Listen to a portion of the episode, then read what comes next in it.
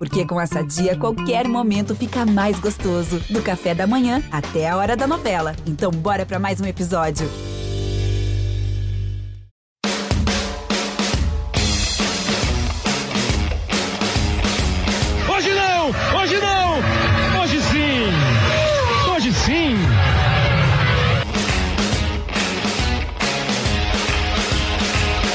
Hoje sim, começando o episódio 174 nessa semana aqui no GE. Globo, Spotify, Globo Play, no seu tocador preferido de podcasts. A gente vai fazer um programa hoje que eu acho que vai ser bem interessante, bem legal. É, essa semana, semana passada, nós tivemos o prazer de receber é, na TV Globo é, nos canais Globo, para todos os profissionais, a visita, a palestra do professor Luiz Antônio Simas, que é um professor de história, e mais do que um professor de história, é, eu estava pensando numa palavra para defini-lo como um cara muito ativo em questões culturais, populares. Ele se dedica ao carnaval, ele participa semanalmente do Redação Sport TV com o Marcelo Barreto. Então, ele tem a análise do futebol do lado do torcedor, e é claro que eu vou tentar usar aqui, um, fazer um paralelo aqui com ele, é, do lado torcedor, do lado analista e, lógico, do lado historiador porque a palestra que ele deu para a gente, ele passou pela história das Copas do Mundo, de 1930 até a Copa de 18 já realizada, falou do que a gente pode ter daqui a pouco na Copa do Mundo do Catar, fazendo comparações muito interessantes com o momento político, histórico da realização das Copas do Mundo e como elas foram utilizadas é, para o bem, para o mal, seja para o que for para a Copa do Mundo.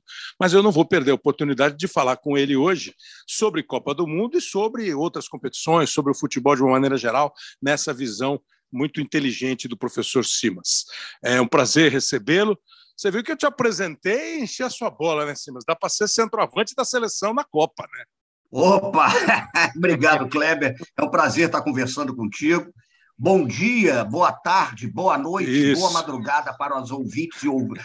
Você pode escutar em qualquer horário, né? Então. Esse que é, é legal. É, é, lógico. Então é uma alegria estar aqui conversando com vocês. E não, centroavante para mim não dá, não. Eu já estou numa situação que eu não consigo nem jogar. Eu moro na frente de uma praça que de vez em quando tem uma pelada aqui e já está complicado para mim. Eu já não consigo nem mais fazer a de fora. Então deixa eu ficar aqui tranquilo Tá tudo bem. Ô, Simas, como é que apareceu para você o Redação? Que o, o, Redação sempre teve, né, desde o começo do programa, o Redação, é, o, o, Redação começou quando teve uma virada na programação do Sport TV, lá em 2003, uhum. começou o Arena Sport TV, que hoje é o Seleção Sport TV, o Redação começou, o Bem Amigos começou, foi um jeito de fazer programação esportiva num canal que hoje e já naquela época era muito centrado nos eventos. Como é que pintou para você? Foi um convite que rapidamente te seduziu, não? Não, me seduziu. É porque eu já tinha trabalhado, eu vinha trabalhando com esse cruzamento entre a história, a cultura e o futebol, né? Uhum. Lá, na década de 90, eu tinha acabado de me formar em História, eu fui o pesquisador da exposição oficial da FIFA, da Copa de 94, na época. E aí comecei a trabalhar muito com futebol também, cultura, história. Escrevi um livro é, chamado Ode a Mauro Shampoo e outras histórias das várzeas, falando um pouquinho das histórias dos clubes é, menos, é, digamos, conhecidos do Brasil. Não vou falar pequenos, não, senão me matam, mas os clubes menos conhecidos do Brasil. Depois eu escrevi um livro sobre o Maracanã, né, sobre a história toda do estádio. Então, tenho trabalho com futebol que já faz tempo e fazia algumas coisas no Sport TV, que o pessoal chamava de vez em quando para dar uma entrevista, falar alguma coisa sobre futebol, cultura, esporte e tal, até o dia em que o, o Barreto me convidou para eu fazer o programa, porque ele queria exatamente é, um olhar sobre o futebol, sobre o esporte de uma forma geral, mas que fosse atravessado por essas questões da história, da cultura e tal, e eu topei, até porque eu já via o programa e achei que ia ser legal, bacana. E estamos aí, né? Já estou fazendo há um bom tempo, vamos continuar fazendo e tá ótimo, tá divertido. Eu sou é, é curioso porque no mundo virtual, né? É curioso porque o, o programa é, é, é, é muito visto e tal, é aquela coisa maravilhosa. Aí no final eu descubro que tem gente que adora e tem gente que porra, detesta, mas aí faz parte do jogo, é bacana e eu gosto muito de fazer. Ah, essa parte aí você está já completamente bem-vindo ao jogo, né? Assim... Ah, não, isso daí já. Isso daí, daí é um clássico, isso daí é um, é um negócio impressionante. É, eu lembro que nos primeiros programas que eu fiz, só uma história curta, é muito curioso, eu, no início do programa, o Vasco tinha jogado e eu fiz uma crítica à atuação do Vasco. E no meio do programa pintou um outro assunto, eu fiz um enorme elogio à história do Vasco, né? Falei da relevância da história bonita, não sei o que e tal. Aí, quando eu fui ver as redes no final, tinha um cidadão rapaz, me xingando tanto, porque no início do programa eu tinha é, falado mal da atuação do Vasco. Aí o mesmo cidadão lá embaixo, comovido, porque eu falei da história do Vasco, me parabenizando e não sei o que e tal, papapá. Falei, rapaz, o cara, meia hora ele me defenestrou e agora eu estou aqui. Enfim, faz parte. Mas é legal, é do jogo também. Eu gosto não, muito. Não Você é dos anos 60, né? Você nasceu em 67? Eu no final dos anos 60. Tá.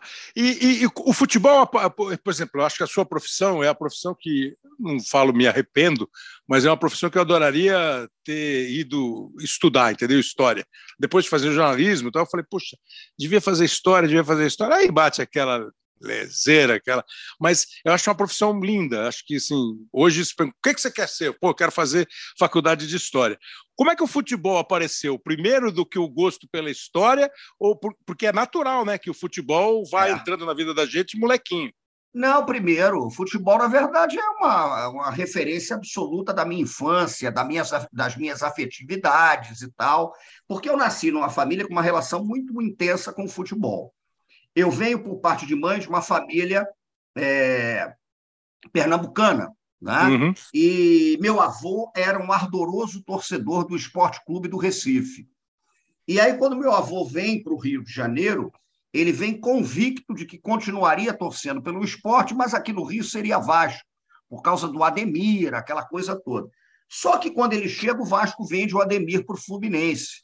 Então, meu avô é tomado de indignação e desiste de ser Vasco, e pela aproximação das cores, ele acaba torcendo pelo Flamengo. E o meu pai tem uma história que é curiosíssima, porque o meu pai nasceu em Santa Catarina, mas perdeu os pais muito cedo, e ele acabou indo para um crescer num orfanato em Batatais. E esse orfanato tinha um convênio com o Santos Futebol Clube. Então, o meu pai, ele foi meio que adotado pelo Santos. O meu pai, com 13, 14 anos de idade, viajava com aquele time do Santos maravilhoso, vendeu amendoim na Vila Belmiro e não sei que e tal. Então, ele tinha é, essa relação muito intensa, tem ainda com o futebol, com o Santos. Aí vem para o Rio de Janeiro, onde conhece minha mãe. Então, eu venho de uma família em que a construção dos afetos é, passava muito pelo futebol, né? Então, o futebol é a referência, a referência dos meus afetos com meus avós, né? A minha avó gostava muito de futebol, minha mãe gosta muito de futebol. Sou casado com uma flamenguista que adora futebol, enfim. Então, é uma referência da vida. O futebol vem desde os primórdios. Eu não me lembro de algum momento da minha vida em que o futebol não estivesse presente. Muito bom. É, me fala uma coisa, eu estava vendo quando o, o, o, Simas é professor, ainda dá aula, tal, tem a agenda lotada com aulas e tal. E aí eu vi que você fez um mestrado sobre história social. Né? Isso. Né? Aí eu fui, eu, eu, quando eu vi lá, eu falei, não, eu vou pesquisar a história social. Eu falei, não, não vou pesquisar. Eu vou imaginar o que seja história social e vou perguntar para ele para eu ver se eu entendi, se eu tenho direito uma noção do que, que é história social. Como é que você define história social? A história social é um campo da história é, que trabalha fundamentalmente com as maneiras como as sociedades, uhum. os grupos sociais, constroem as suas historicidades e pertencimentos. Né? Então, a história social não é uma história de grandes eventos, não é uma história política das grandes guerras, não é uma história econômica dos planos econômicos mais mirabolantes. Né? A história social, fundamentalmente, tenta entender como as sociedades se relacionaram com o tempo e o espaço. Né? Então, a história social fala muito sobre o cotidiano, sobre as nossas vidas, né?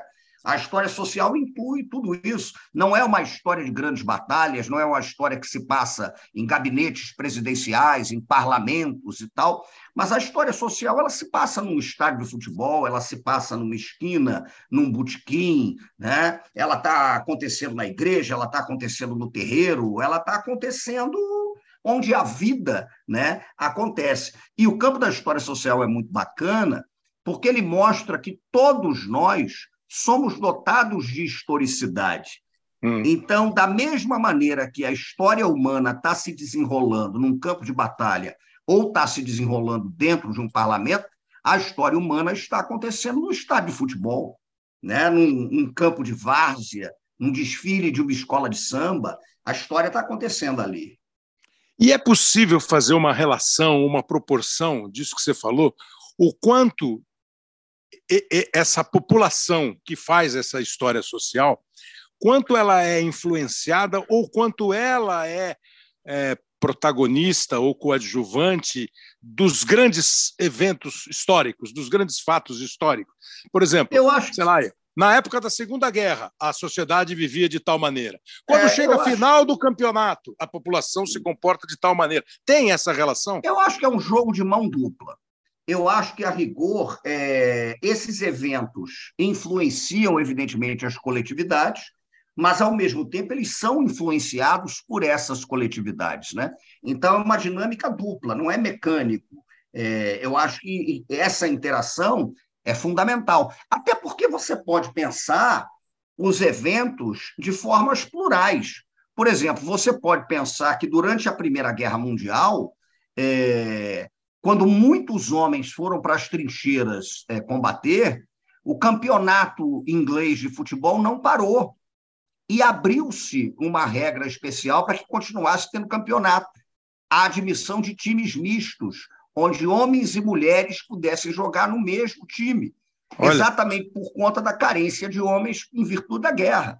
Então, isso acontece, né? Então, você pode, por exemplo, contar uma história das Copas do Mundo falando de guerra mundial, porque em 1942 deveria ter ocorrido uma Copa do Mundo na Alemanha, diga-se de passagem, uhum. que era a sede escolhida.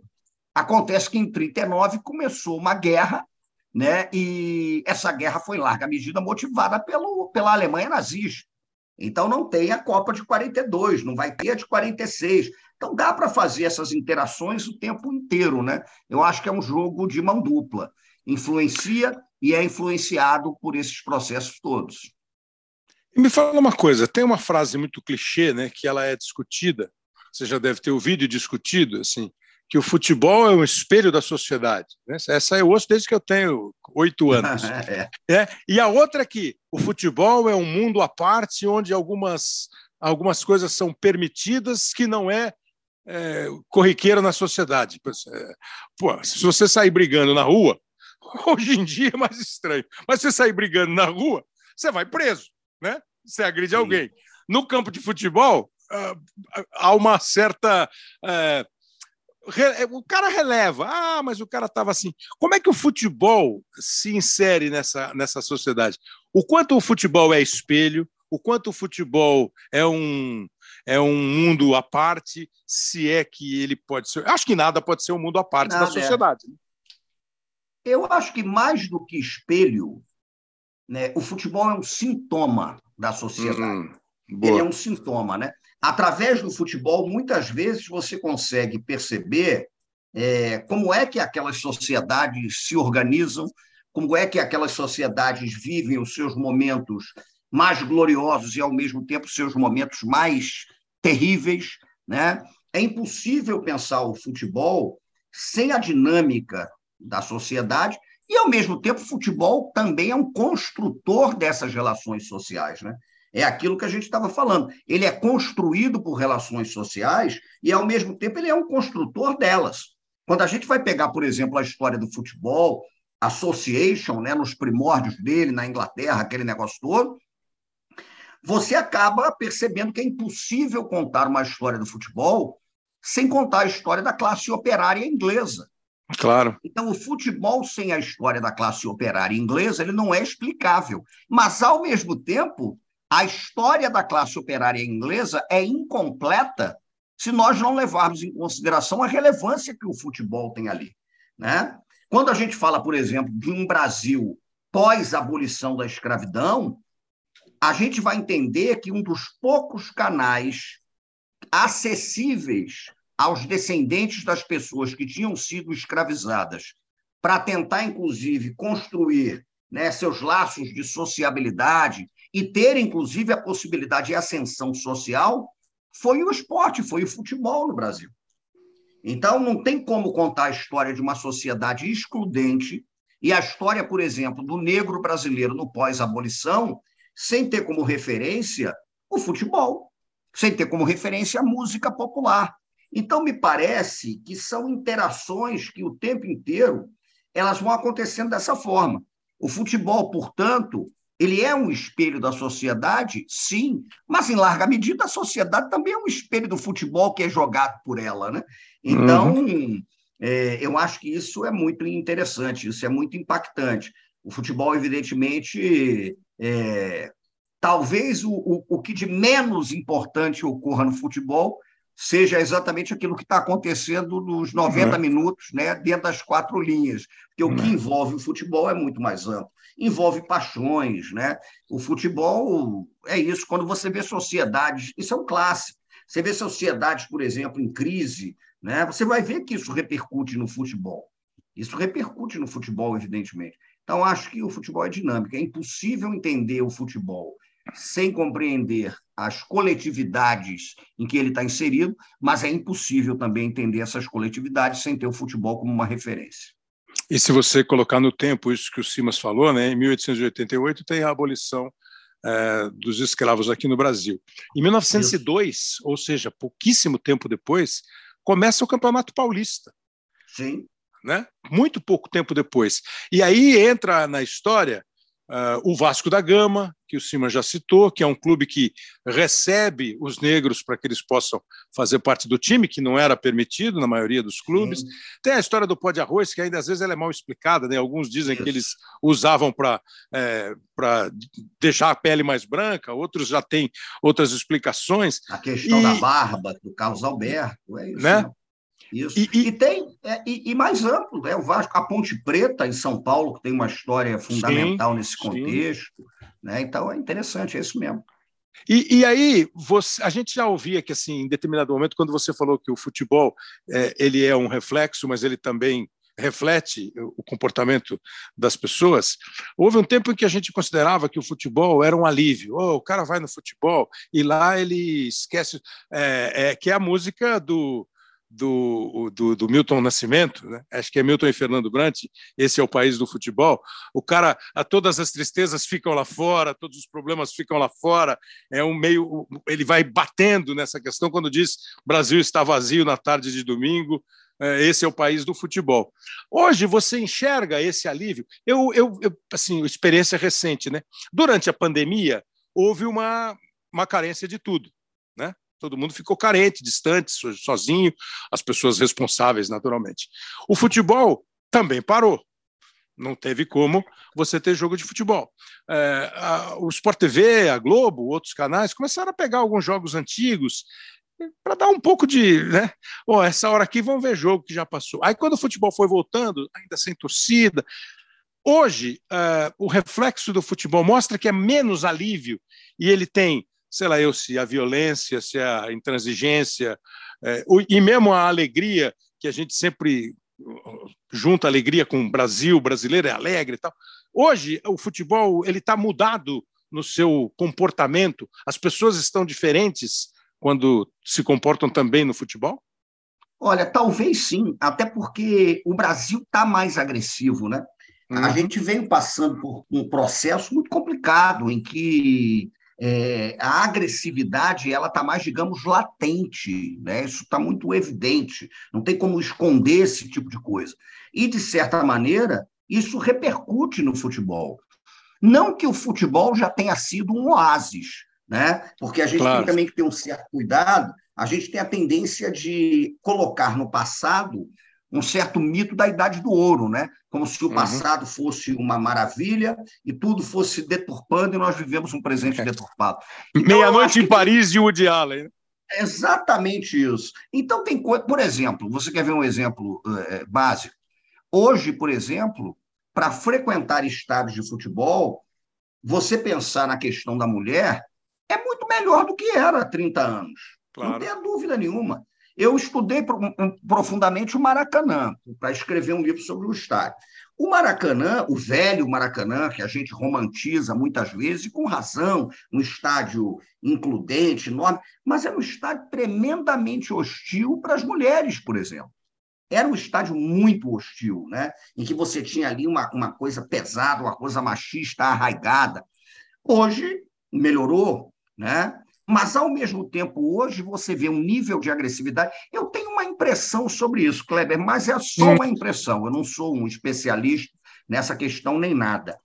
De certa maneira, eu acho que a gente vive hoje um mundo que está muito contaminado pela dinâmica, no mau sentido, de redes sociais. Ah, sem dúvida. Porque a rede social, de certa forma, que pode ser uma beleza, a rede social ela é o veneno e é o remédio. O veneno e o remédio moram na mesma folha. Então, aquilo que te cura pode te envenenar. Então, de certa forma, eu acho que isso virou uma espécie de alambrado, onde a agressividade, que em alguma medida é protegida pelo anonimato, ela ganhou tonalidades assustadoras em todos os campos da vida. É. Então, é. isso no futebol isso está muito presente, porque você vê o, o, nas redes sociais o nível de agressividade dos comentários e tal é uma coisa assustadora. E, de certa maneira, eu acho que isso contamina a arquibancada, sabia? Eu acho que isso contamina o campo. É uma impressão que eu tenho. Mas a gente está vivendo esses tempos intransigentes, né? É, é um negócio meio complicado. Eu acho que isso está impactando o futebol, sim. Por outro lado, é o que eu estou te dizendo. Hoje é mais interessante o estádio para a mulher frequentar e tal. Eu acho que é, é, é, muito contraditório, é muito complexo. Mas, de certa maneira, a gente está vivendo, como sociedade, né, um momento muito marcado pela, por agressividades que estão muito explicitadas, né? Um, uma violência inaudita que está muito forte. E as redes ampliam isso, não tenho dúvida nenhuma. Você falou um pouquinho geograficamente da sua família, né? Seu pai é Santa Catarina, seu avô pernambucano, sua mãe, mãe do Rio de Janeiro. Não, minha mãe é pernambucana também, ah, veio pequenininha para o Rio. Isso. Veio pequena para o Rio. Aí o, o seu pai foi morar em Batatais, no interior de São Isso. Paulo. De lá ele, lá ele estabeleceu uma relação com Santos, uma cidade Isso. do litoral de São Paulo. É, como é que as pequenas e grandes cidades os, os clubes é, mais populares, menos populares, ou mais famosos e menos famosos, para não dar para não fazer nível de grandeza, eles são tratados de jeito diferente no futebol. O futebol trata diferente. Porque, assim, eu tenho. Não é nem ideia minha, é fato, né? O futebol brasileiro começa nos campeonatos estaduais. Né? Então, um time, seja de qual estado for, que ganhou 10, 15, 20 campeonatos no estado dele, esse torcedor se acostumou com título, com volta olímpica. Por isso que ele fica bravo quando a gente fala que o time não é grande. Pô, como não é Isso, grande? Eu ganhei 10 campeonatos, pô. Né? Isso. Aí, aí ele foi, o futebol foi se ampliando naturalmente, ele foi se nacionalizando, se internacionalizando e foram conseguindo acompanhar o ritmo de vitórias, tal, os times que razões óbvias, né, que tem mais dinheiro, que tem mais popular, popularidade, mais jogadores, tal.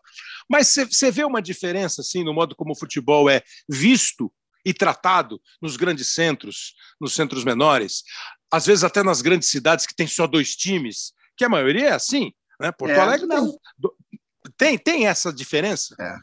Eu acho que tem. Você sabe por quê também? A história do futebol no Brasil ela se confunde com a história dos meios de comunicação no Brasil. Boa. Né? Então, a popularização do futebol é indissociável, por exemplo, da era do rádio. Uhum. E aí você imagine que na era do rádio, aquela virada para a década de 30, década de 40, é, as radiotransmissões fundamentalmente saíam ou do Rio de Janeiro, que era a capital federal, ou de São Paulo, mais até do Rio de Janeiro. Então, de certa forma, aquele sujeito que está lá no, no, tá no Ceará, está no Piauí, está no Maranhão, está em Sergipe, Aquele sujeito, por exemplo, escutava o futebol que estava acontecendo na capital federal. Isso acontecia muito. Né? É, aí depois vinha a televisão. E é muito curioso, porque se você vai para um interior mais brabo do Brasil, brabo no sentido de distante dos grandes uhum. centros, é, só conseguia assistir televisão quem tinha uma anteninha parabólica, alguma coisa nesse sentido. Né? E o que acontecia, por exemplo, é que enquanto o cara que estava ali, não sei, de repente, é, em Fortaleza, ele estava acompanhando lá Fortaleza, Ceará, aquele cara que está lá no Crato, no Ceará, no interior, ele está pegando o jogo que está acontecendo no Rio de Janeiro, o jogo que está acontecendo em São Paulo. Então, de certa maneira, nós tivemos um fenômeno que está muito ligado à história dos meios de comunicação, em que você foi construindo a ideia dos grandes centros do futebol, né? que é uma questão cheia de complexidades é uma questão, em larga medida, que é problemática. Então, é muito comum, por exemplo, que você chegue em Fortaleza e veja na grande metrópole os torcedores de Fortaleza e Ceará.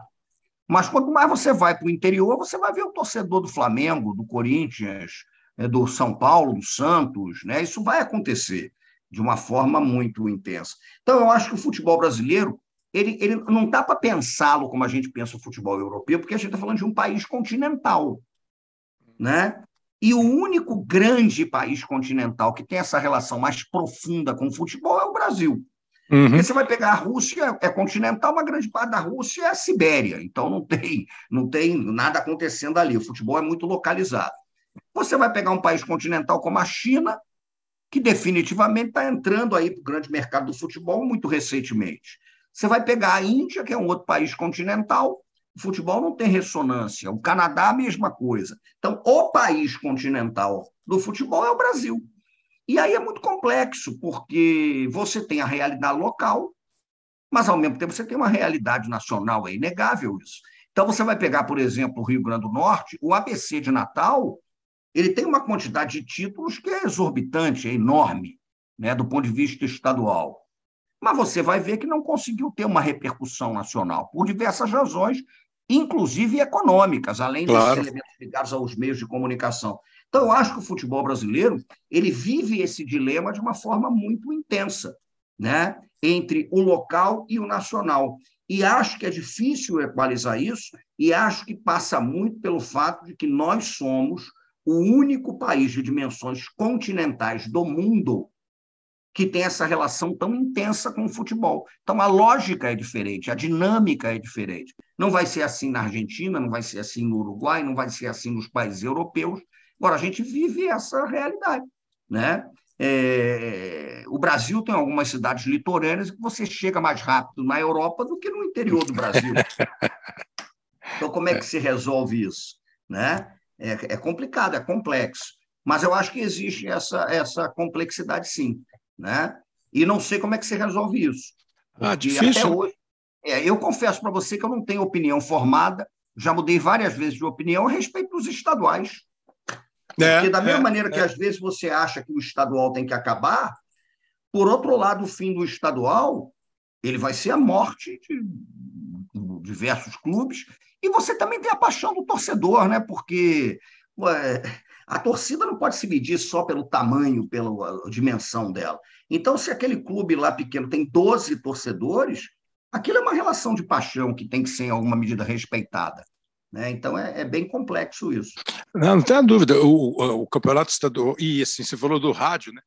por mais que eh, eh, a gente ouve há muito tempo de que o rádio está acabando, de que o rádio está acabando, que não tem mais verba publicitária para sustentar o rádio, é, quase todas as cidades brasileiras têm uma emissora de rádio local. E Sim. ele é estritamente feito para a população local. Né?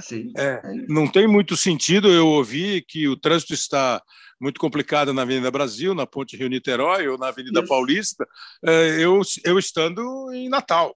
Não tem. Então ele, ele precisa ser, ele precisa ter. E aí o futebol entra.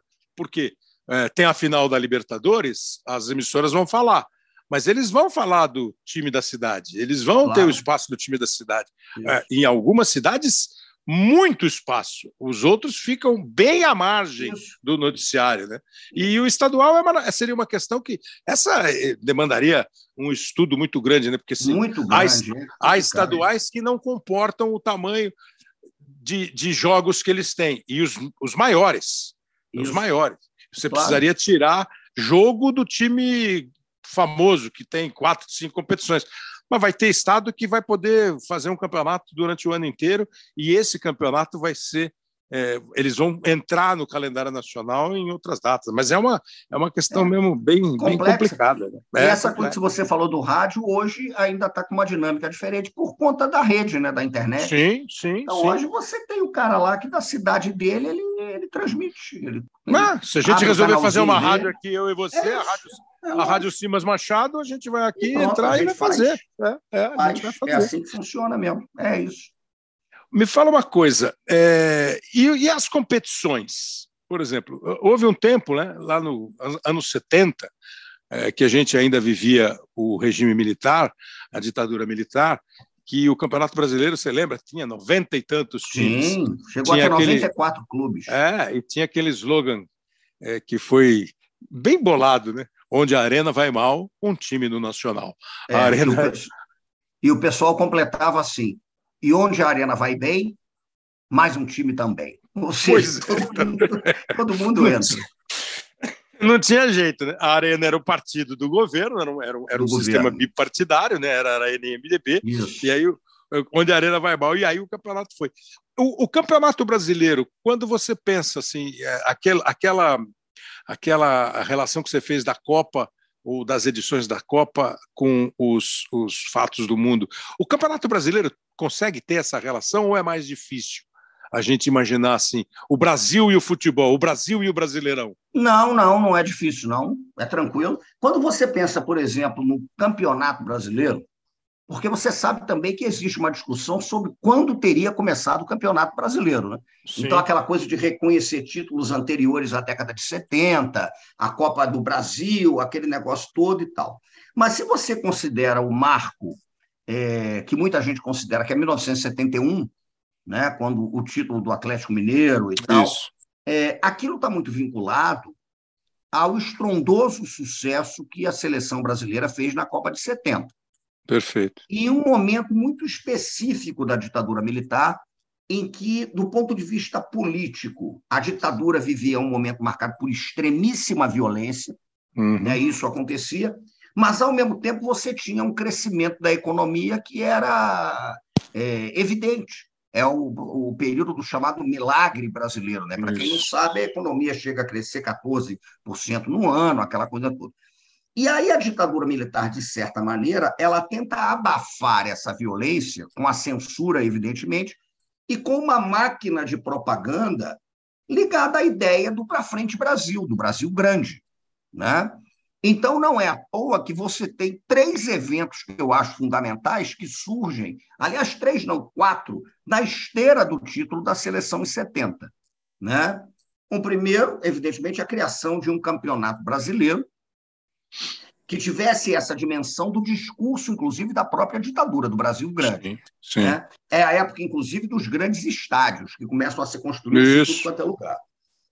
O segundo, aí, a criação da loteria esportiva. A loteria esportiva é criada pelo governo militar na esteira do sucesso da seleção na Copa de 70. E né? foi um sucesso, né, Simas, a loteria? Sucesso total. E eu, que cresci naquela década de 70, em cima do sucesso da seleção, você teve a criação do Quixute, né? que era um tênis lá da, daquela época que emulava uma chuteira. Tinha travas, né?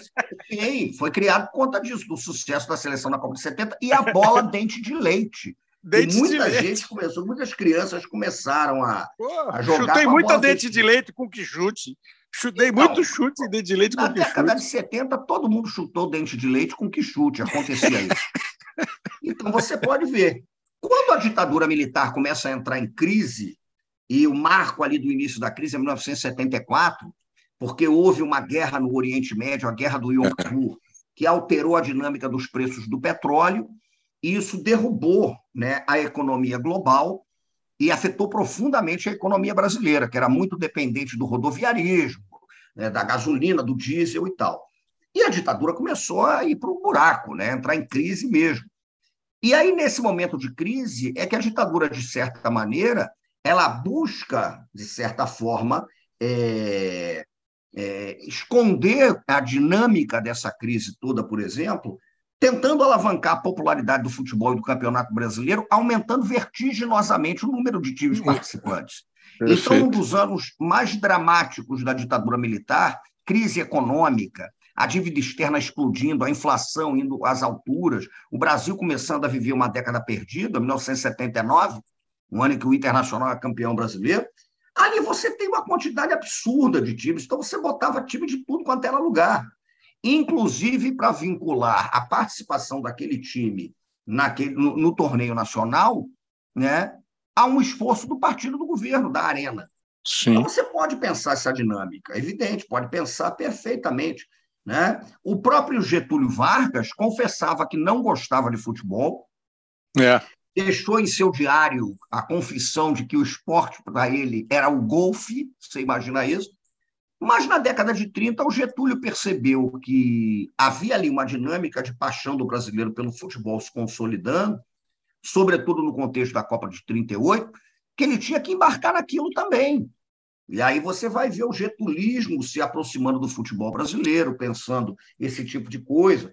Então está tudo conectado, não tenha dúvida. Você pode contar a história da República Brasileira a partir do futebol. Né? Os dilemas da República, o racismo, a questão da mulher, a economia, o futebol atravessa tudo isso. O Juscelino Kubitschek, por exemplo, nos anos dourados, ele tentava fazer uma propaganda muito positiva do governo e do plano de metas, e ele tentou vincular o sucesso do plano de metas ao triunfo da seleção na Copa de 58. Né? Então, o, o triunfo da seleção na Copa de 58, de certa maneira, cruza com o, os anos JK. Está tudo muito relacionado. Obrigado. É, o, o, hoje você entende que o futebol tem menos essa essa influência, não sei se seria. Ele está mais dissociado eu sei que quando o time é campeão do mundo, a seleção brasileira é campeã do mundo, vai lá visitar o presidente, né? quase sempre. Sim. Quase sempre. Então há, obviamente, uma relação. Até porque várias vezes a Copa do Mundo é em ano eleitoral. Né? Muitas isso. vezes. Né? A gente ainda Co tem isso. Copa do Mundo é em ano eleitoral. Coincide. Então o Vampeta dá uma cambalhota na, o Vampeta dá uma cambalhota na rampa, mas o, o Carlos Alberto levanta a taça do lado do presidente. Hoje você acha que está mais dissociado eu acho que talvez esteja um pouco mais dissociado, sim. Né? Porque naquela época era uma coisa que era muito. O futebol brasileiro viveu o auge dele, o auge, né? É, entre o final da década de 40, início da década de 50 e o início da década de 70. Então, naquele momento específico, né, essa relação foi muito intensa. Você não tem ali um governo que não tenha tentado construir é, um, uma certa legitimidade passando pelo futebol. Porque, Kleber, olha, olha a importância simbólica do futebol. Quando o Brasil ganha a Copa de 58, uhum. né, quem está ganhando a Copa de 58 é um país considerado um país periférico, dentro de uma dinâmica de Guerra Fria, que você falava de um primeiro mundo ligado aos países capitalistas desenvolvidos, um segundo mundo ligado ao bloco soviético, Aí vem o terceiro mundismo e tal, o Brasil está inserido naquele tipo de coisa. Então, quando você vê esse triunfo do Brasil, o Brasil, Kleber, ele aparece como um país relevante mundialmente num campo de futebol. É o impacto de você ver o rei da Suécia cumprimentando o Garrincha, o Didi, o Pelé. Isso é muito impactante. Né? Com, com, então, com um símbolo muito grande da nossa população, né? com uma representatividade muito grande da nossa população. Né? Isso, é claro. Quando é que você vai ver isso? O Garrincha, que era um neto de indígena, o avô era um índio funiô, que saiu da tribo com 25 anos de idade. O Pelé, um descendente de gente que tinha sido escravizada, o Didi, a mesma coisa, né? E aquele momento de apogeu. Então, o futebol tem essa carga simbólica no Brasil que é muito grande, para o bem e para o mal, porque às vezes isso é exacerbado de tal forma né, que as coisas ultrapassam um pouco os limites. Né?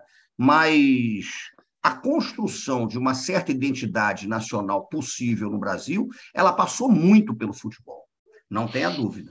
Né? O, ah, o quando que eu... o Nelson Rodrigues chamava de pátria de chuteiras, que é problemático, de... mas é, mais ou menos é, Exatamente. E, é. E, e é sempre, eu pelo menos tenho muito cuidado com isso, porque às vezes algumas frases que foram ditas há 50, 60 anos tinha um sentido naquela época. Isso, claro. Que hoje, hoje até não é mais aplicável. Hoje em dia não, não usa mais. Às vezes eu fico discutindo com meu irmão, pô, mas tal coisa é chato. Assim, não importa se é chato, se não é chato, se você concorda, se, não, se você discorda. Não use que não vai pegar bem. Não vai. Não use evidente. que não é bom. Não é bom. Não vai. Não, ah, mas o cara não, o cara não falou aquilo, porque não importa. Ele não falou aquilo lá. Hoje ele não pode falar mais. Hoje não pode, evidente, é claro. Né? E, e a dinâmica hoje é diferente. Né? Hoje você tem um futebol globalizado. Eu, eu cresci num contexto, e você certamente sabe disso, que se você não fosse no estádio, você não assistia um jogo de futebol, que era raríssimo passar pela televisão. Nada. Na década de 70 havia aquela ilusão de que se transmitisse o jogo para a cidade que ele estava acontecendo, tiraria público. Né? Exato. Né? Então o jogo não passava de jeito nenhum. O jogo só passava em cima da hora, porque o estádio estava cheíssimo, e aí, em cima da hora, passava o jogo. Oh, e quantas então, vezes você não ouviu o resultado do jogo, ficou quietinho para ver o VT lá às 10 horas isso. da noite? Cansei de fazer isso, não queria saber, ficava indignado se alguém me falasse o resultado, porque eu queria saber quanto foi. Né? Então é. era aquela coisa de, em São Paulo, você em cima da hora descobrir que ia passar Corinthians e Ponte Preta, né, em 77. No Rio é. de Janeiro, faltando cinco minutos, anuncia que vai passar a final de 81. Né, o Flamengo e é. Vasco é. direto para o Rio. Aí era aquela euforia. Hoje não, né? Hoje. Pô, você vê, nós não estamos falando nem, nós estamos falando de 50 e poucos anos, né? Não é nem não, assim. a gente está falando de um período curto. É. Hoje, se você quiser assistir o campeonato do, do Cazaquistão, você vai conseguir. vai conseguir. Tanto que hoje fala... você sabe que é um fenômeno que está acontecendo cada vez mais, eu que trabalho com educação, hum. que é o menino brasileiro, a menina brasileira, torcendo por clubes de fora. Ah, então, você percebe, você dá aula para gar, garotos? Dou, dou, dou, trabalho médio? com educação. Trabalho ensino com médio. educação também, com ensino médio, percebo muito isso. Então, é, e a molecada tá mesmo, que a, às tá. vezes eu acho que é meio é, às vezes eu acho que é meio uma, outro clichêzinho. Mas é claro que você vê a camisa do Bayern de Munique, a camisa do Barcelona, a camisa do Chelsea, a camisa do Paris Saint-Germain. Mas você vê também no estádio.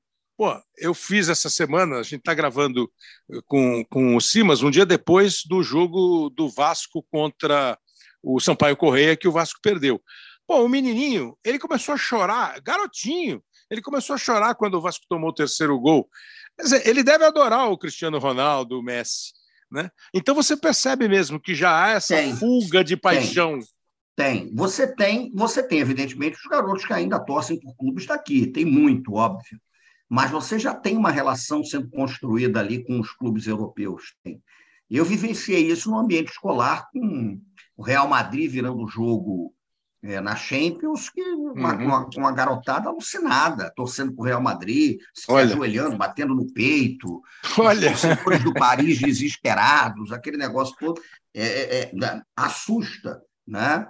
Mas você já tem isso. Aí tem muito que ainda torce por, por nossos clubes, tem a questão familiar que é importante, mas esse impacto desses mega clubes é, estrelares e globais, né? Porque hoje você tem, Kleber, o, o clube, é, isso demandaria ainda muito estudo, mas hoje você tem claramente o clube, o clube local, o clube regional, o clube nacional e você tem o clube global. Claro, claro. Alguns clubes claro. são globais. Você hoje não pode mais dizer que o Real Madrid é um clube espanhol. É. O Real Madrid é global. Está sediado é na Espanha, mas ele é global. Me fala uma coisa, já que a gente internacionalizou, que eu fiquei pensando aqui também, né? É, quando eu fui fazer carnaval, quando eu comecei a fazer carnaval, a gente ia aí no Rio, eu ia, a gente ficava um mês indo visitar os barracões, conversando com os, com os, os carnavalescos, tal. E todos eles começavam assim nos primeiros anos, não, porque eu vou passar um pouquinho pela América pré-colombiana. E, e, aí eu ficava pensando, pô, pré-colombiana, eu demorei para sacar colombiana, por que Colômbia? Por que Colômbia? Que Colômbia? É Colombo, né? é pré-colombiana, antes da chegada de antes Cristóvão Colombo, do... dos europeus, Isso. né? Aí nós temos aqui né, a Libertadores da América.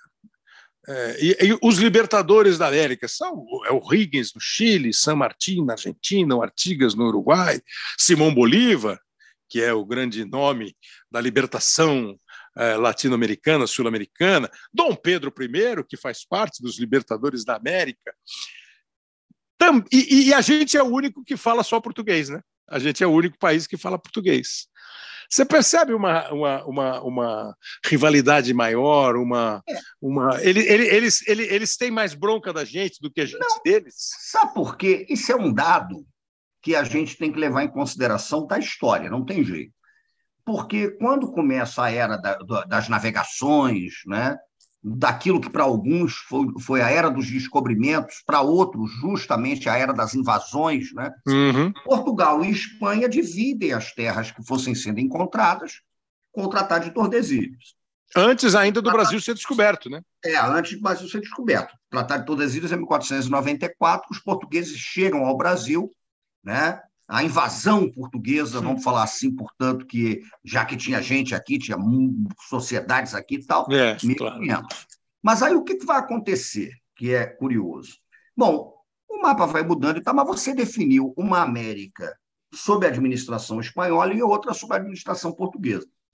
Quando houve os processos de independência, a América portuguesa ela fez o milagre de preservar a unidade territorial. Do Brasil, né? É. Do Brasil. A América Hispânica se fragmentou em diversos países para desespero do Simão Bolívar, o libertador. Porque o Bolívar era pan-americanista. Ele achava uhum. que a América Hispânica tinha que formar uma confederação republicana, não tinha que se fragmentar. Mas os interesses locais falaram mais alto e ela se fragmentou toda. Então, você cria um contexto geopolítico na América do Sul, que é um contexto marcado por diversos países fragmentados e por um gigante absoluto territorial que é o Brasil. E ainda falando português, uma América portuguesa, porque o Brasil poderia ter se fragmentado. Claro. Você vai ter movimentos como a Confederação do Equador, que queria separar o norte, a Revolução Pernambucana de 17, a própria Inconfidência Mineira, queria fazer um país ali na região das Minas e arredores. Mas o no fato sul, é que o Brasil, né? no sul, a farroupilha, mas o Brasil não se fragmenta. Então você tem uma geopolítica que é esquisitíssima. Tanto que é curioso, porque em, em Sacramento, colônia do Sacramento, não sei se você conhece, uma cidade simpaticíssima ali do Uruguai, mas tem um, um pequeno museu dos libertadores e tem lá os grandes libertadores, Bolívar, Sucre, San Martín. O brasileiro que está lá é José Bonifácio. Você imagina é, isso? Tá vendo? É. Quando a mas, mas será que é para tirar o português da parada? Deixar o brasileiro? Será? Porque nós temos movimentos de libertação que são muito intensos, né? Prevaleceu aqui a versão oficial do Grito do Ipiranga, é, mas você é. tem o 2 de julho baiano, a guerra de independência da Bahia, aquele negócio todo muito impactante. Mas eu acho que isso gera uma rivalidade maior, sabia? E no é. campo do futebol isso é exacerbado. Desde é, e, o sul-americano, anterior e, à Copa do Mundo.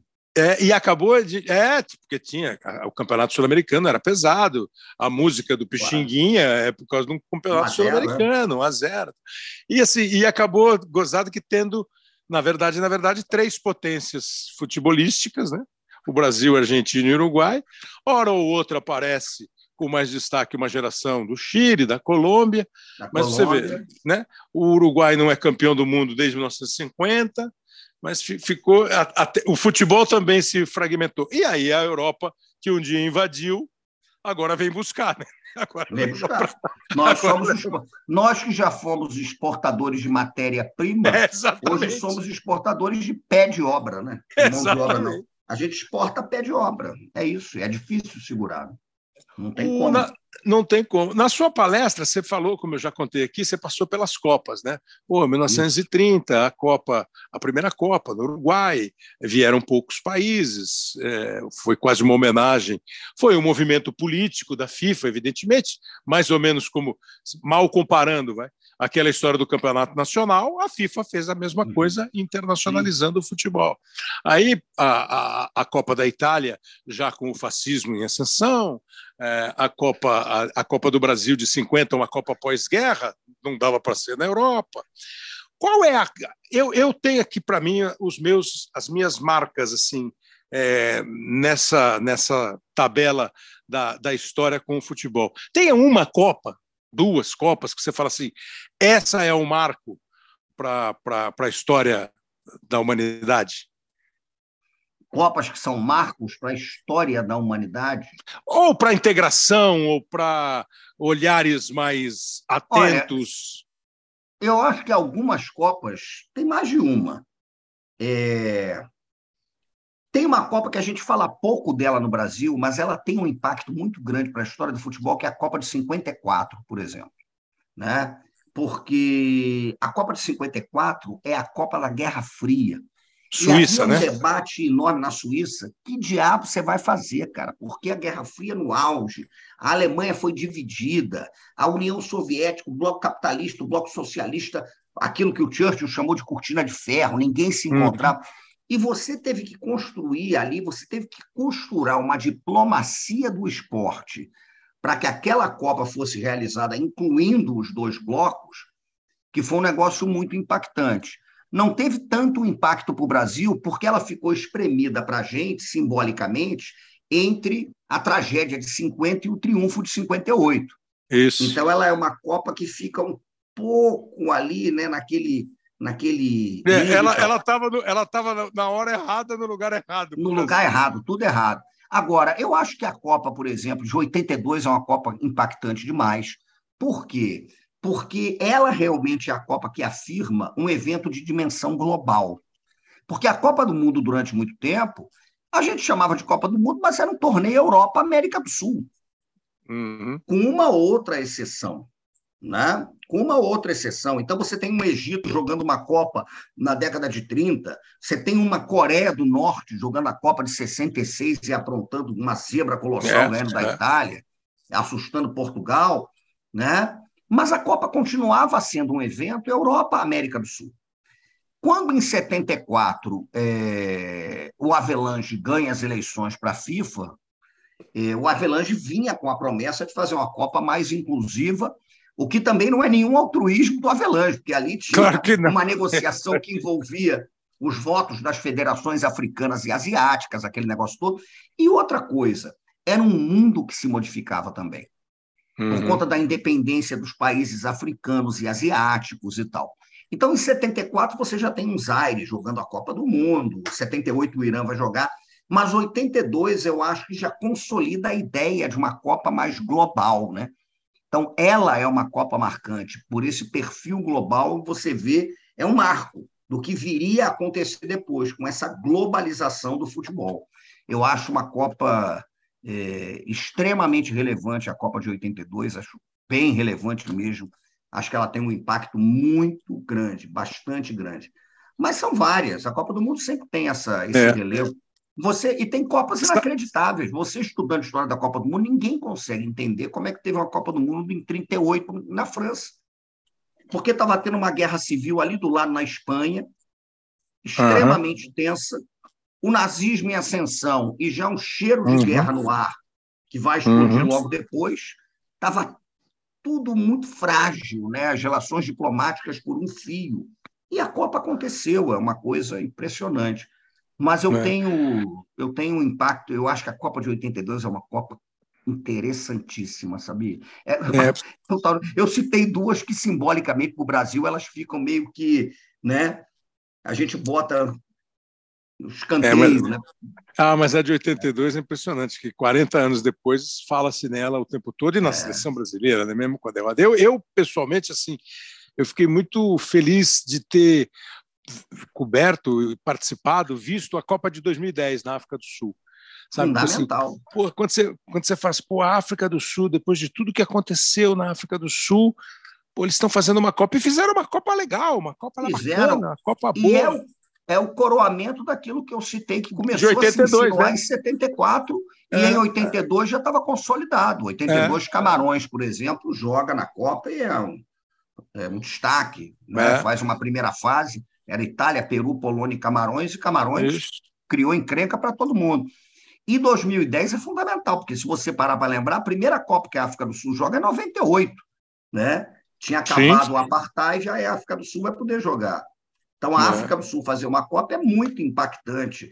E uma Copa que teve uma final que me deixou arrepiado, né? Porque Foi. caiu, ironia terrível da história, de, de cair é, a Holanda, e o apartheid na África do Sul está muito ligado à questão dos holandeses que foram para lá muito tempo antes, né, os Boers, e que tentaram estabelecer o regime de supremacia branca. E, ao mesmo tempo, como a Holanda jogou de laranja, a Espanha teve que jogar de azul, que era a cor da Espanha franquista, né, da ditadura do Franco, do fascismo espanhol. Então, aquilo também dava uma dimensão, uma Copa na África, uma Holanda que está ali, a Espanha com aquele azul da época do Franco arrepiante. A Copa de 2010 é crucial. É. Não, e você, e você falou em coincidência, quando você estava falando da Copa de 54, que foi a Copa, a Copa do auge da Guerra Fria, e por coincidência, né, a final é a Alemanha recém-destruída e a Hungria, que fazia parte da cortina de ferro. Né? De ferro. Nem, nem sei se por gosto na época. Né? A Alemanha Ocidental, é. é uma Alemanha é. dividida, e a Hungria num time que também ficou inesquecível. E as duas o... Alemanhas jogaram em 74, né? um jogo jogaram, jogaram Alemanha, Alemanha contra a Alemanha. Você imagina é, isso? É, a Alemanha Oriental até foi adversário do Brasil.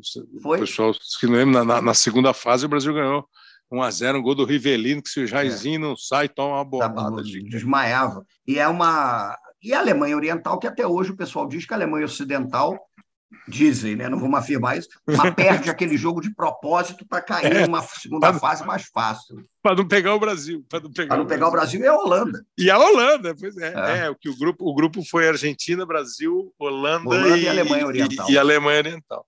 É. O, o, mas e quando você fala de personagens, né? A gente pensa, você vai falar de história, pô, quem descobriu o Brasil foi Pedro Álvares Cabral.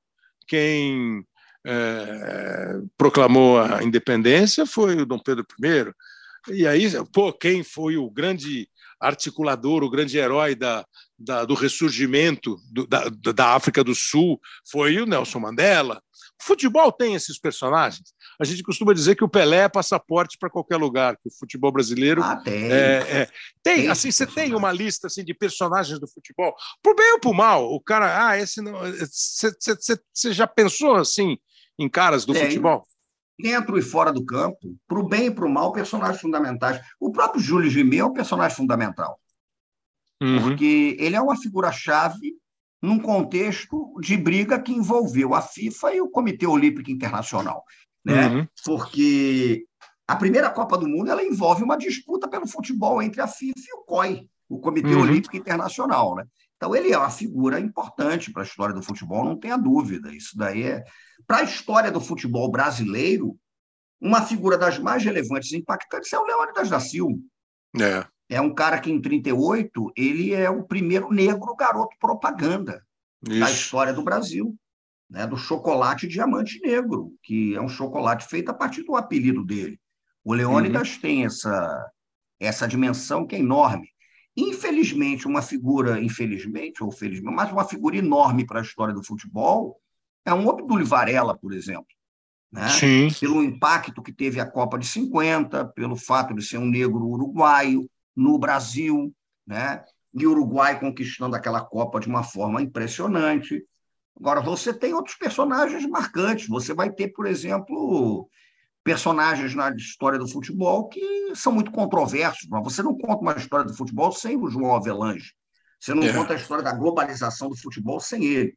É. Ao mesmo tempo, é, relações escusas, as mais complicadas, por exemplo, com a ditadura da Argentina para levar a Copa de 78 para lá. Né? Uhum. E você tem aqueles jogadores que transcendem a camisa. O Pelé é um transcendente na história do futebol. É. Você vai pegar um Cruyff, por exemplo, ele é um transcendente na história do futebol. Sem dúvida. É, transcende. Você vai pegar, por exemplo, um Maradona. O Maradona tem um caráter de transcendência. Claro que talvez não tenha em relação à Inglaterra, por tudo que aconteceu na Copa de 83. Mas o Maradona é uma figura transcendente. Você vai pegar um Garrincha, você não conta a história das Copas do Mundo sem o Garrincha. Quando a gente diz que mal ou bem Talvez as duas maiores atuações individuais de jogadores em Copa do Mundo tenham sido o Garrincha, em 62, e o Maradona, em 86. Isso é muito sério, porque quando você vê, você vai ver que é isso mesmo que está acontecendo. Você vai pegar um Rinus Mitchell, por exemplo, e o carrossel holandês, é marcante, porque aquilo dá uma outra dimensão para a lógica do jogo, que é um negócio impressionante, né? E fora isso, tem aquelas figuras peculiares. Você não pode contar a história do futebol sem um ratinho, o jogador é. da Argentina, por exemplo, é. que criou uma das maiores confusões na história das Copas do Mundo, por se recusar a sair de campo numa, num jogo da Argentina na Copa de 66, com a Inglaterra, e por causa disso a FIFA teve que criar o cartão amarelo e o cartão vermelho. É. Porque o Ratinho fingia que não estava entendendo que o juiz tinha né? Então tem essas coisas. Você tem jogadores exponenciais, um Puskas, por exemplo, que fez coisas que hoje não aconteceria. Jogou a Copa por mais de uma seleção, joga a Copa de 54 pela Hungria, joga a Copa de 62 pela Espanha, né? Então tem muitos personagens que estão interessantes. O Sheik do, do Kuwait, que anulou um gol, que de Foi. certa maneira é o antecessor do VAR, é o é. VAR humano, né? que invade o campo vestido de beduíno do deserto, cercado de, de beduínos, daqueles sujeitos vestidos. Né? Foi 82, né? 82, França e Kuwait. É. E o Kuwait já estava perdendo, ele cisma que o gol estava impedido, e quando vem, desce o Sheik, um cercado de, de gente, parecido, e invade o campo, para o jogo, a situação apavorante, manda levar o bandeira para o meio-campo, manda levar o juiz, fica uma interlocução e tal, e o Sheik manda dizer para o juiz e para o bandeira que estava impedido. E aí o juiz e o bandeira anulam o gol. Então, o primeiro VAR na história das Copas do Mundo é o Sheik. Que chegou lá. É um personagem da, da, da, história das Copas, é um personagem peculiar, mas é um personagem. Você tem o Roger Milá, que talvez tenha sido o primeiro grande africano da história das Copas do Mundo. Né? Provável, provável, é, provável. O primeiro é. grande na história das Copas é ele, por Camarões. Né? É. Hoje em dia Copa... são menos saborosos os personagens do futebol? Eu acho que são. Eu acho que são, até porque hoje o filtro é muito grande, né? Então, um jogador que chegou hoje ao nível de estar numa seleção que disputa a Copa do Mundo, é... o filtro é enorme. Então, ele tem ele tem aqueles caras media training, né? tem aquela coisa toda. Aí eu, evidente, eu sou de um tempo, não estou falando com saudosismo, nem estou dizendo que isso era correto, mas eu sou de um tempo que acabava o jogo, todo mundo invadia o vestiário. Então tinha aquela Pô. coisa de jogador da entrevista ensaboado, o sujeito botava o microfone debaixo do chuveiro. Chuveiro, né? É, tinha aquela coisa toda. Que às vezes era desagradável também. Mas eu acho que hoje é um pouco menos interessante, é um pouco menos, digamos. Humano. É, humano, é, é um pouco menos humano, né? Porque você é. já tem o cara com 17 anos com uma quantidade infinda de contrato, e por contrato ele não pode falar isso, ele não deve falar aquilo, ele não deve fazer aquele tipo de coisa. E aí você vai lá e o sujeito que cuida das mídias sociais do jogador. Então, hoje eu acho que está um pouco menos humano, né? A gente, a gente, todos nós estamos inseridos, todos, todos nós, claro, no processo de desumanização é, exacerbado por essa esse mundo virtual, né? Então isso repercute no futebol, não tenha dúvida. Deixa eu, deixa eu ouvir um pouquinho as análises do Luiz Antônio Simas, agora comentarista, analista de futebol. O melhor time do Brasil, você tem na ponta da língua quem é ou tem pódio? Hoje? Tem... É. Ah, eu acho que hoje. Eu acho que hoje. Você tem uma obviedade que é a disputa ali entre o Flamengo e o Palmeiras. Uhum. É com características diferentes de time? Diferentes. Eu acho que o time do, Flamengo, do Palmeiras é um time com mais consistência, é, de certa maneira, consistência defensiva, faz um outro tipo de jogo, né? E o time do Flamengo com estilo, um, um tipo de jogo propositivo, que é muito interessante. Agora, são estilos diferentes. Eu também não sou daqueles que acham que um time é melhor que o outro, porque opta claro. por jogar dessa maneira. Né? É, eu acho que defender é uma arte no futebol. Então, quando você vê um time que tem uma defesa consistente, uma defesa sólida, isso é bonito para quem gosta do jogo, né? Mas não tem muito para onde correr, não. O Flamengo e o Palmeiras, não tem dúvida. E você tem tempo ainda para ver jogo, para conversar com seus alunos? Não, o Real Madrid está muito bem, ou você não consegue? Tem, tem, tem time, time, os times lá de fora têm os, os seus preferidos? O Manchester City é tão impressionante que me dá raiva, às vezes. Sabia? Não, me dá raiva. Porque, às vezes, você vê o jogo do Manchester City, você pensa que está assistindo uma partida de, de FIFA PlayStation. Né?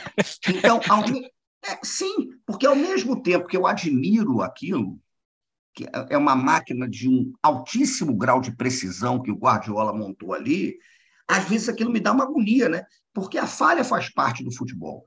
Mas é um time que você fica muito impressionado. O Real Madrid, por exemplo, é um time que não me agradava especialmente, ganhou uma Champions, sabe-se lá como. É bom, né? Porque é o mistério do futebol. Porque vê o, claro. o Real Madrid, sabe-se lá como é que chegou. Né? Mas me impressiona muito como esse time do Manchester City é realmente um, um, um time de FIFA PlayStation preparado tecnologicamente para ser um time muito próximo da perfeição. Isso até me dá uma certa agonia, né? E... Mas é interessante o futebol, né? Porque é isso que você falou mesmo. Por mais que o time seja beire a perfeição na execução dos lances, na ideia de jogo, é, Mas... o, o, o, futebol tem a tal da bola que bate na trave e sai, isso, e bate na trave e entra.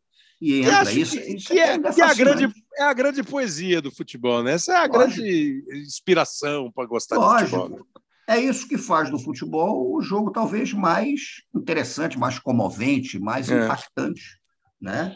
É a possibilidade da zebrinha que continua é, ali, é, né? É. é. a possibilidade de você ter. Ontem, por exemplo, eu estava assistindo tudo quanto é jogo porque fiz o Redação Sport TV. Estamos gravando no dia seguinte. Mas eu, é, é, impressionante, porque você viu um Atlético Goianiense, por exemplo, jogando bem mais que o São Paulo, criando diversas oportunidades, o goleiro do São Paulo pegando que ainda não tinha pegado né, pelo São Paulo, e o goleiro do Atlético Goianiense, num lance infeliz, rebate uma bola para o meio da área, daria para fazer outra coisa e tal, define o jogo naquele lance. Então, o futebol tem esse tipo de coisa. Né? É isso que ainda me apaixona, porque mesmo naquela, naquela coisa que parece tudo programado né, para a ponto de você não saber de vez em quando se é um PlayStation ou é um time que está realmente jogando em campo, o imponderável ainda existe. Isso é bom. Você falou o time do papai, o time da esposa, o teu time você não falou. É, eu, segura. É, eu sou Botafogo, sou Botafogo, não. Eu, eu admito que eu sou um botafoguense, muito por conta, talvez, de uma daqueles devaneios, né? Porque quando você é garoto, é jovem, ou você embarca no time da família como herança familiar, ou você encontra o outro para implicar. então, de certa maneira, eu acho que eu fui implicar com a família flamenguista. Mas. Está otimista, não? Otimista com em relação atual Botafogo? Com o atual Botafogo? Com o atual estágio do Botafogo? Olha, o que aconteceu o no Botafogo? O otimismo é, é quase é? uma contradição à própria é, é, é, antônimo, do é, antônimo, é antônimo de botafoguense, né? Antônimo. Eu até estava citando uma vez, acho que era o João Saldanha que dizia uma coisa muito interessante, ou o Sandro Moreira e tal, que para você ver o perfil diferente das torcidas, eu acho essa frase ótima. Você pega um flamenguista, um botafoguense, você vira para eles e fala assim: eu estou sentindo o cheiro de flor. Aí o flamenguista vai virar e falar assim: é a chegada da primavera. Aí o botafoguense vai perguntar: Onde é que será que é o velório? Pô, mas é boa essa. E jornalistas, jornalistas, você falou do rádio, a televisão, a primeira transmissão aqui para nós foi em 70. Outro dia, numa apresentação nossa para a Copa, foi, foi lembrado isso, né? Por 70 foi a primeira Copa transmitida ao vivo, é, e, e, a gente começou a acompanhar a nossa história, a, a história de cada um. Pô, em 70 eu estava em tal lugar, em 94, quando ganhou, eu estava em tal lugar. Os jornalistas que em determinado momento a editoria de esporte era meio renegada na redação. Tem cara que diz que hoje ainda é. Eu já não vejo mais assim. Eu acho que alguns personagens transformaram o jornalista que é, faz esporte num cara mais bem visto. Tem alguns caras assim, pô, você citou João Saldanha e Sandro Moreira. Você já ouviu a história do Sandro Moreira? O que, que é de novo, Sandro? É sensacional, né? O Sandro Isso. sentado no bar, o cara bate no ombro dele. O que, que é de novo, Sandro? Ele falou, a nossa amizade. Eu não conheço o cara, a nossa amizade. Pareceu. Nossa amizade é um fato novo, relevante. é, tem alguns caras assim que são importantes na é, formação do torcedor, na influência ao torcedor. O, o Marco Antônio Rodrigues, o amigo, disse que tinha um jornalista que escrevia sobre o jogo aqui em São Paulo, ele falava. Aí o cara fala assim: pô, Milton, não foi assim o jogo. Ele falou assim: não, não. O público vai saber o que eu quero que eles saibam. Quer dizer, não está certo. Mas é por aí. É, eu sou muito marcado pelo Rio de Janeiro, que é a minha circunstância. Claro, claro. Mas eu cresci, por exemplo, com medo e, ao mesmo tempo, fascinado pelo Nelson Rodrigues. E o primeiro Nelson Rodrigues que me atraiu foi o do futebol. Né? Porque a crônica esportiva uhum. ela era uma coisa muito importante. A crônica esportiva que talvez esteja em, em baixa. Uhum. Mas você tinha. Na, na verdade, eu tinha me falado a crônica esportiva. Eu falei, não é a crônica esportiva, é a crônica de uma forma geral. Você vai pegar é. hoje nos grandes jornais, o espaço da crônica diminuiu muito. Mas eh, você pegava o Nelson Rodrigues, que era um cara que dizia isso, escreveu muito sobre futebol, poucos escreveram mais que ele, e o Nelson Rodrigues tinha aquela história de que ele não enxergava absolutamente nada que estava acontecendo é. no jogo. Né? Mas falavam para ele, ele via esse tipo de coisa e tal. Eu acho que é um cara que faz isso. O velho Armando Nogueira deu ao futebol um tratamento é, literário de altíssima qualidade, foi um cara que influenciou muito né, uma geração inteira. É, Sem dúvida. E eu fui muito marcado pelo rádio. A minha relação com o futebol passou muito pelo rádio. Né? É. Então, até porque meu avô era do tipo, e a gente não tinha como mudar isso. O meu avô era de uma velha guarda que abaixava o som da televisão, independentemente de quem estivesse narrando, para ouvir os jogos. Para ouvir o rádio. É, é. Ele achava é. o rádio mais. Vibrante, intenso, emocionante. Né? vibrante, emocionante, até porque você, como narrador, sabe disso. O cara do claro. rádio tem que narrar tudo, né? O sujeito não está vendo claro. o jogo. E aí era uma coisa muito curiosa, porque eu cresci vendo que era isso mesmo, por causa do meu avô. Então, aquele chute que é lá na bandeirinha do corne, você ouvindo pelo rádio, você quase morria. Raspando! E você Raspando o quê, né? E passou longe para Dedéu. Mas eu fui muito marcado por isso. Eu fui muito marcado, aqui no Rio, no caso, por um Valdir Amaral, por um Jorge Cury, um locutor que não é tão conhecido fora do Rio, mas do Alcei Bueno de Camargo. Sim, sim. Muito espetacular bom. aqui. Ah. Né, esse tipo de coisa toda e tal. Não, é muito bom.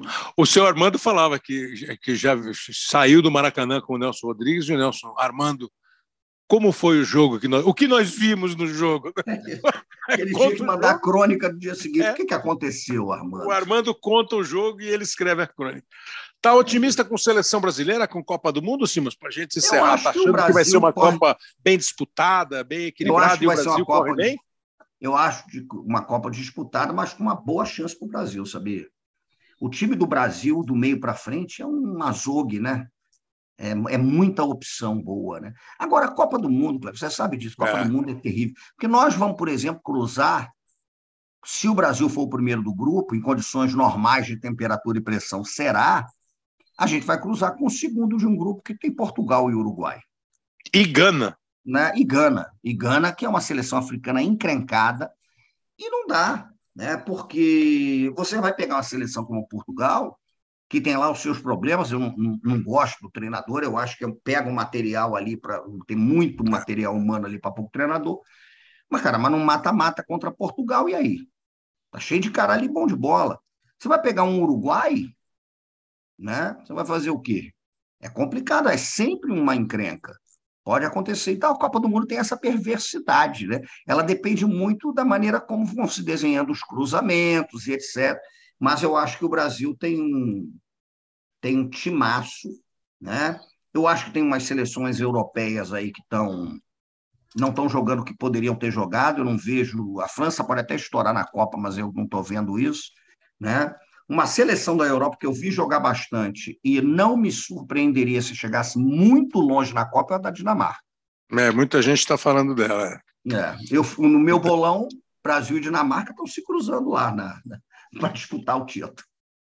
Muito bom. Professor Luiz Antônio Simas, olha, esse episódio 174 foi uma aula e uma aula Obrigado. boa, gostosa, agradável, de Maravilha. boa conversa sobre futebol e juntando o futebol com, com a história, com a vida e com o seu ponto de vista, que é muito, muito brilhante, conceitos muito brilhantes. Agradeço demais a sua participação, Simas.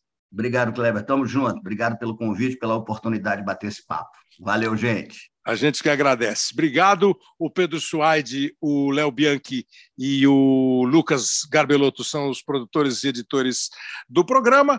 É, o, o episódio 174 está acabando e a gente é muito feliz é, em recebê-lo. Obrigado, pessoal. Até a semana que vem.